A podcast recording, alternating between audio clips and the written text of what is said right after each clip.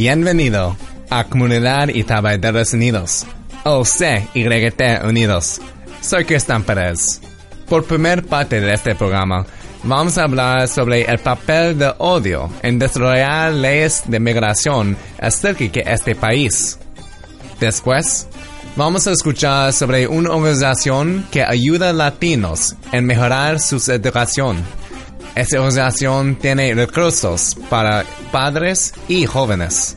Este programa es posible con el apoyo de Long Island Federación de Labor, AFL-CIO, Fusco Bernasan Rara, los abogados de discapacidad y Labor Lines. Espero que disfruten el programa y ahora vamos a empezar.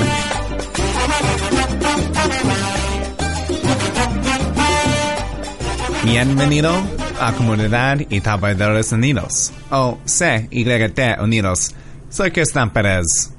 Fuimos a un evento con Latino Justice o Justicia Latino, donde aprendimos sobre el odio lo que existe en este país, acerca de migración. El nivel es diferente en cada parte del país, y para entender un poco sobre lo que pasó en este foro, estamos aquí ahora con Ángela Fernández, quien es director ejecutiva para la Coalición de los Derechos de los Migrantes de Alto Manhattan. Y bienvenido al programa. Hola, muchas gracias. ¿Qué fue tu reacción a este foro? Bueno, creo que este foro fue muy importante porque pudimos escuchar voces que típicamente no se escuchan, número uno. Tuvimos a una dreamer, una activista que realmente ayudó a ofrecer una perspectiva sobre el debate de inmigración en general.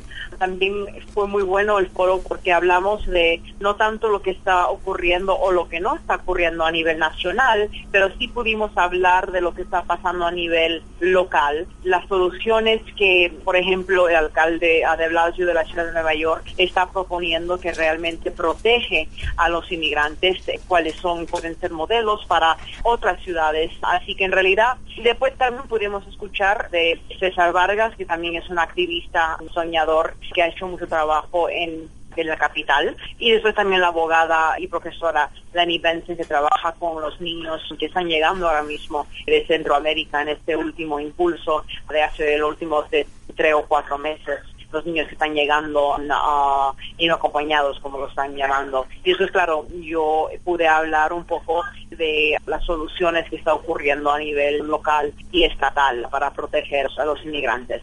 Un gran tema de este foro, lo que vi, es que tenemos diferentes niveles de mal leyes en todo el país, pero todavía tenemos algún mal leyes en partes del país lo que pensamos son mejor. ¿Y por qué piensas que tenemos diferentes niveles de mal leyes sobre migración en los diferentes estados, pero también en medio de Nueva York? Las leyes que se están desarrollando en diferentes estados reflejan la cultura número uno de ese estado y reflejan quién está en poder en esos estados. Como por ejemplo el presidente de Latino Justice, Juan Cartagena, explicó que en Alabama cuando pasaron leyes que eran anti-inmigrante, fue muy interesante porque ellos solamente tienen un porcentaje de su población es eh, indocumentado. Y en realidad cuando pasaron las leyes,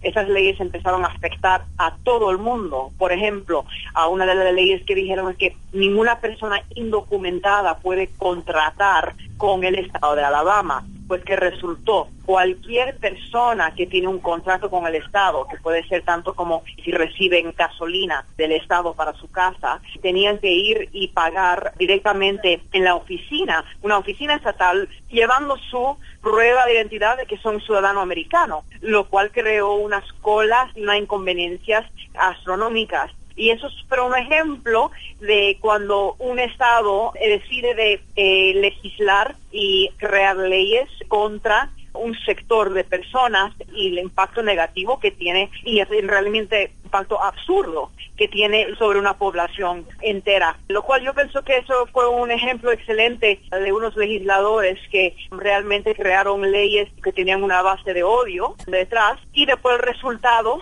creó una inconveniencia inmensa para toda la población. La política del presidente Obama fue que necesitamos deportar más migrantes para asegurar que podemos desarrollar un mejor acuerdo con los republicanos que quieren alguien que están fuerte en el tema de migración. Y solo lo que vimos hasta ahora es que no podemos desarrollar un acuerdo y por los altos niveles de deportaciones vimos eh, dehumanización de los migrantes. ¿Y qué piensas es el impacto de las deportaciones y la dehumanización de los migrantes en el clima sobre desarrollar una mejor reforma migratoria en este país. El impacto hacia las familias ha sido devastadora. Nosotros hemos eh, visto miles y miles y miles de niños que han perdido a sus padres, o si no, miles de niños que son ciudadanos americanos que han regresado al país de origen de sus padres, llegando sin el conocimiento del idioma español de manera académica, con problemas de reintegración en un país que realmente no conocen, pero hay muchos, familias se está demostrando estudios de niños que sufren simplemente con la preocupación de que sus padres puedan ser deportados. Eso crea mucha ansiedad y bastante trauma. Así que eso es un ejemplo. El segundo es el hecho de que estás destruyendo familias, destruyendo comunidades, pero también se está comunicando si un país y el liderazgo piensa que deportar más de dos millones de personas es el único camino hacia una reforma migratoria. Ya hemos visto que eso no funciona. Los republicanos aún se han puesto más reacio contra reforma migratoria y en realidad ha sido una póliza errada en ese sentido. Yo sé que tenemos más leyes en Alabama y Arizona acerca de migración, pero ¿cuáles son algunos ejemplos de más leyes lo que tenemos en Nueva York o acción lo que no tenemos que deberíamos en Nueva York? En la ciudad de Nueva York ciertos pasos se han hecho muy positivos. Sabemos que muchas de las deportaciones ocurrían por vía de arrestos que la policía, la policía arresta a una persona, la persona cae en una cárcel esperando su caso hacia su cargo, pero ahí estaba ya inmigración esperando a esas personas. Y eso es un problema bien grave, porque cuando la comunidad eh, ve a la policía como un brazo del sistema de deportación, la comunidad no va a querer trabajar con la policía o conseguir su ayuda cuando lo necesita. Así que eso crea un ambiente mucho más peligroso para la comunidad. Han pasado ciertas cosas buenas, por ejemplo, el hecho de que ya la ciudad de Nueva York tiene un sistema de defensa para las personas que están en proceso de deportación y detenidos. Así que eso es la primera vez que ocurre en el país. Está ahora replicando en otras ciudades alrededor del, del país. Nueva York en realidad es muy diferente a otros estados, pero sí todavía puede seguir haciendo más mientras que el gobierno federal no actúa. ¿Piensas que tenemos odio acerca de inmigración en Nueva York? Yo creo que sería muy difícil para que esto ocurra en la ciudad de Nueva York porque la mayoría de las personas son hijos de inmigrantes, de primera generación. Que haya ciertas pólizas Creo que la colaboración entre la policía y migración es una área bastante peligrosa, pero eh, decir que la ciudad de Nueva York hay odio hacia los migrantes en la ciudad de Nueva York, no creo que, uno podría decir de tal manera, excepto en las áreas donde la colaboración entre policía y inmigración crea unas situaciones bastante traumáticas para familias. Y devastadora para familias. Si alguien quiere más información acerca de tu organización, ¿dónde ellos deberían ir? Nuestra organización ofrece servicios legales a inmigrantes en todo el estado de Nueva York. Pueden llamar al 212-781-0355 212-781-0355. Estamos ubicados en el 665 de la calle 182 en el Alto Manhattan entre Broadway y Wadsworth. Y también tenemos nuestra página web www.nmtir.org.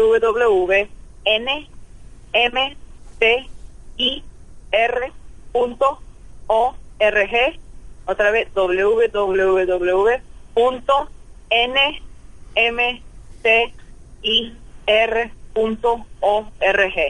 Gracias. Otra vez hablemos con Ángela Fernández, quien es directora ejecutiva para la Coalición de los Derechos de los Migrantes de Alto Manhattan. Y gracias para tu tiempo. Muchísimas gracias. Ya volvemos a CIT Unidos con Cristian Pérez después de estos mensajes.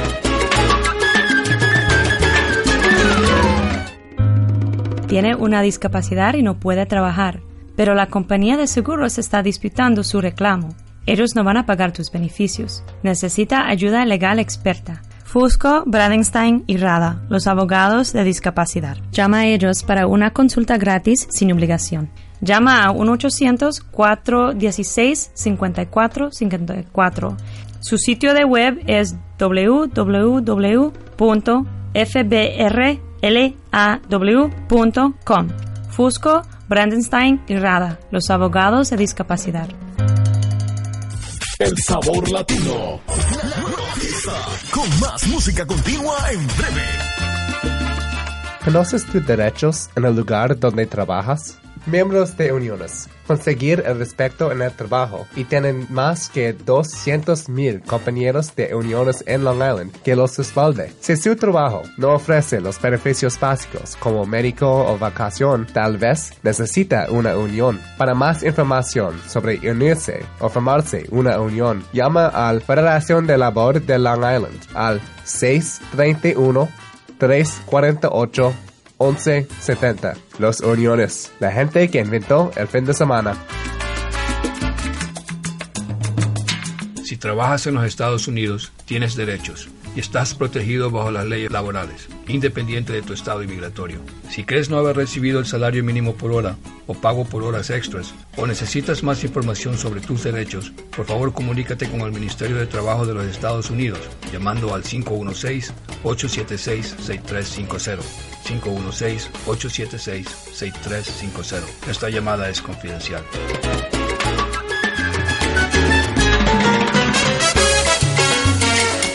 Y ahora aquí es más de CIT Unidos con Cristian Pérez.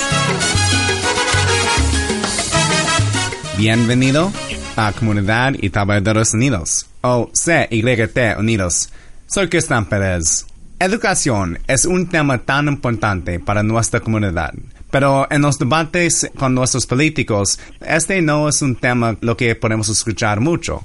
Un grupo que ayuda a nuestra comunidad en obtener una mejor educación es el Hispanic Scholarship Fund. Este grupo da becas a estudiantes acerca de todo el país y estamos aquí ahora con Yasmin Nazai, quien es vicepresidente de Iniciativa Estratégica y bienvenido al programa.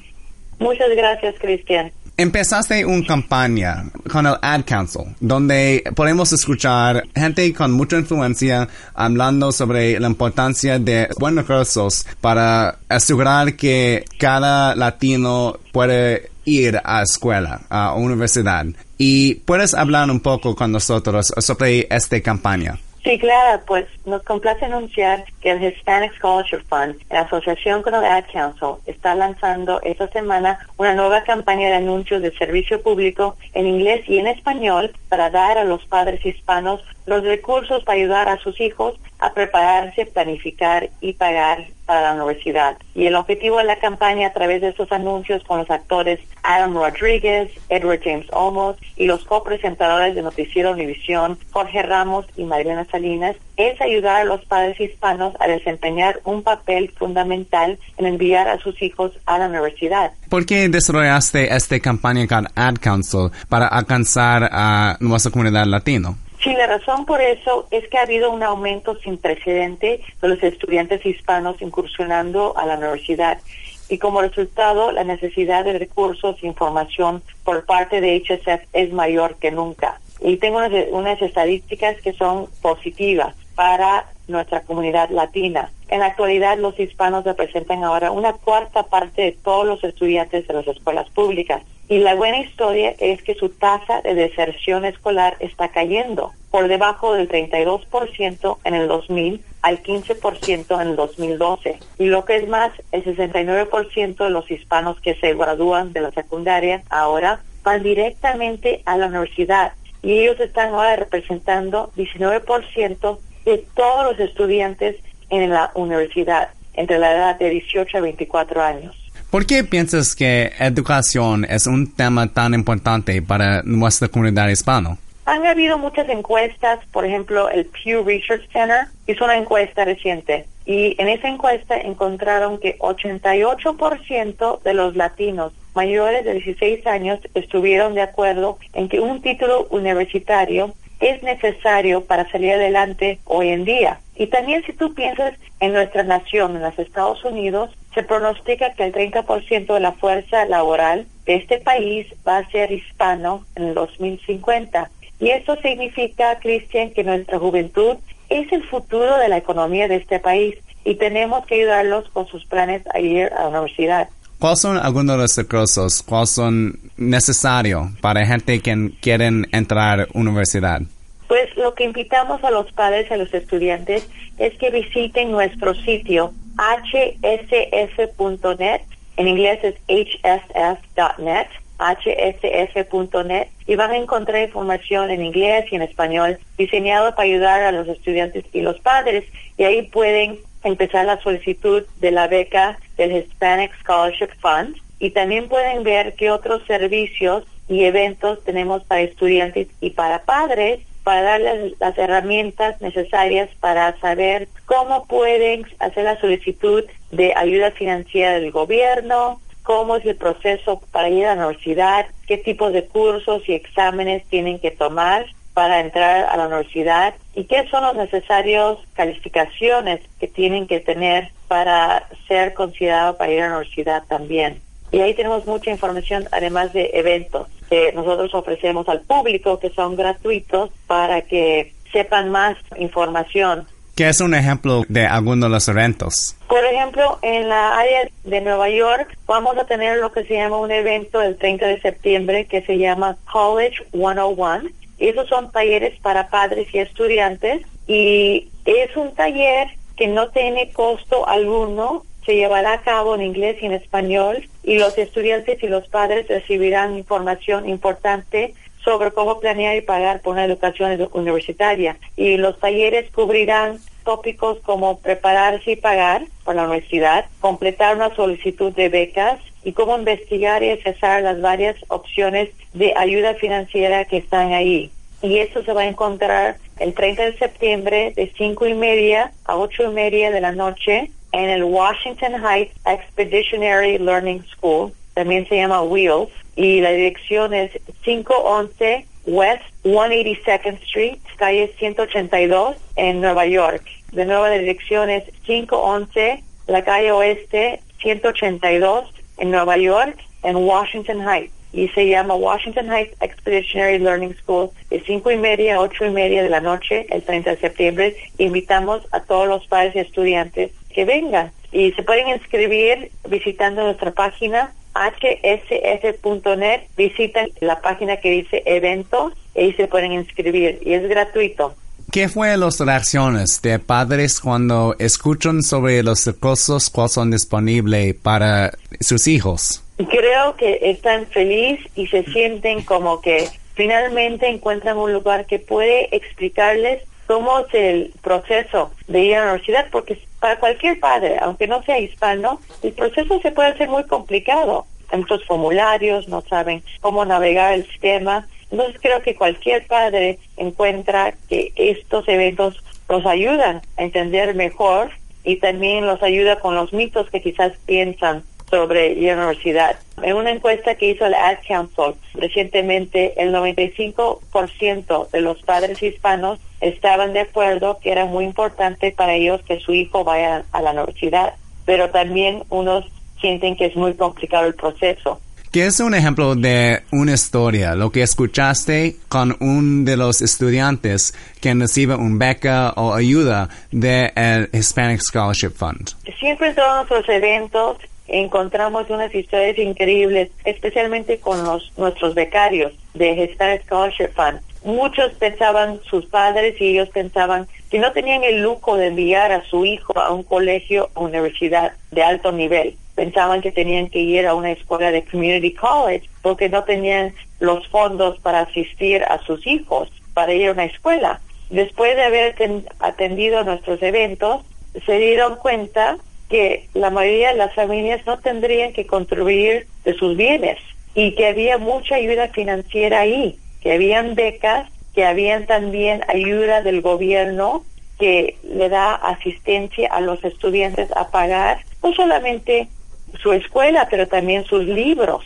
Y hay ayuda financiera en la forma de becas del gobierno también, de las universidades también, y ese tipo de dinero es sin costo al estudiante. No tienen que regresar ese dinero a esas fuentes. Y también hay otros fondos de ayuda financiera. Hay también formas que los estudiantes pueden obtener un sueldo con un trabajo dentro del colegio, de la universidad. También hay otras ayudas como préstamos, que son dinero que está prestado que debe ser pagado generalmente con intereses pero muy bajos después que se gradúan. Y muchos de estos estudiantes nos han dicho que después de haber ido a nuestros talleres han recibido becas, han recibido ayuda y ahora están en la universidad en unas muy buenas escuelas también y que no han tenido que pagar, en unos casos no han tenido que trabajar, han podido dedicar su tiempo en sus estudios. ¿Por qué es importante que tenemos una organización organizada por hispanos para hispanos y ¿Qué es la importancia de alcanzar a nuestra comunidad en español y inglés? La comunidad hispana es una comunidad que siempre está dando al público. No importa si no tienen dinero, si son de bajos recursos, muchos hispanos siempre quieren ayudar a diferentes organizaciones. Yo me he dado cuenta que muchos hispanos siempre dan a otras organizaciones como World Vision, pagan 30 dólares al mes a ayudar a un niño en África, en Latinoamérica, ayudan a los hospitales, a los niños que tienen cáncer. Y somos un grupo que, como dije, que no importa que no tengan el dinero, siempre quieren ayudar a la gente. Y lo que nosotros decimos en Spanish Scholarship Fund es que también hay, además de esas formas de ayudar a la comunidad, hay también formas de ayudar a su propia comunidad con ayudando al Hispanic Scholarship Fund. Y hay diferentes formas que la comunidad puede ayudar a estudiantes que quieren progresar. Y una forma es con nuestro fondo de becas. Pueden ayudar como voluntarios, pueden ayudar con donar un poco de, dinero que tengan. Tenemos una campaña ahora que se llama 8 dólares con 33 centavos y la razón por ese número es que si alguien paga al mes al Hispanic Scholarship Fund 8 dólares con 33 centavos al mes, eso es 100 dólares al año que contribuyen a nuestra organización y ayudar a un estudiante ir a la universidad. Y ese costo de 8 dólares con 33 centavos al mes es el costo de un desayuno en McDonald's, en Starbucks, y es algo que ayuda a nuestra comunidad. Y como había dicho yo anteriormente, muchos latinos, padres y hijos han dicho que un título universitario es necesario para salir adelante hoy en día. Para toda otra pregunta sobre cómo es importante tener la información en inglés y español, muchos hispanos muy orgullosos de nuestra herencia y normalmente en la casa viven, por ejemplo, los abuelos, los padres y los hijos. Y tenemos tres generaciones que están en la casa y unos que hablan más español, por ejemplo, los abuelos, los padres quizás inglés y español, los hijos quizás un poco más inglés que español. Entonces nosotros queremos estar seguros de darle toda la información a todos los miembros de esa familia, en inglés y en español. ¿Tienes una última cosa que quieres compartir con nuestra audiencia? Sí, pero quiero invitarlos que visiten nuestro sitio hsf.net. Ahí van a encontrar información en inglés y en español diseñado para ayudar a los estudiantes y padres estar mejor informados para prepararse, planear y pagar para la universidad. Y al terminar, Esa nueva campaña que van a ver en la televisión, van a escuchar los anuncios en el radio, van a ver las pancartas afuera en las calles, está diseñada para ofrecer la información y recursos que los padres necesitan para que sus hijos lleguen a tener un diploma universitario. Y como dicen los anuncios que van a ver, muchos te apoyan, HSF te ayuda y un diploma es para siempre. Gracias, Cristian. Gracias. Otra vez hablemos con Yasmin Lazay, quien es vicepresidente de Iniciativa Estratégica para el Hispanic Scholarship Fund. Y gracias para tu tiempo. Gracias, Cristian. Gracias por escuchar nuestro programa. Si tienes consejo para el programa, envía un email a citunidos.gmail.com o busca para nosotros en Facebook y Twitter. También puedes escuchar el programa en iTunes o en nuestro sitio de web en www.citunidos.com. Esta producción solo es posible por la ayuda de Long Island Federación de Labor, AFL-CIO, Fusco Brandon Enrada y Labor Lines. Gracias por quedar con nosotros y hasta la próxima.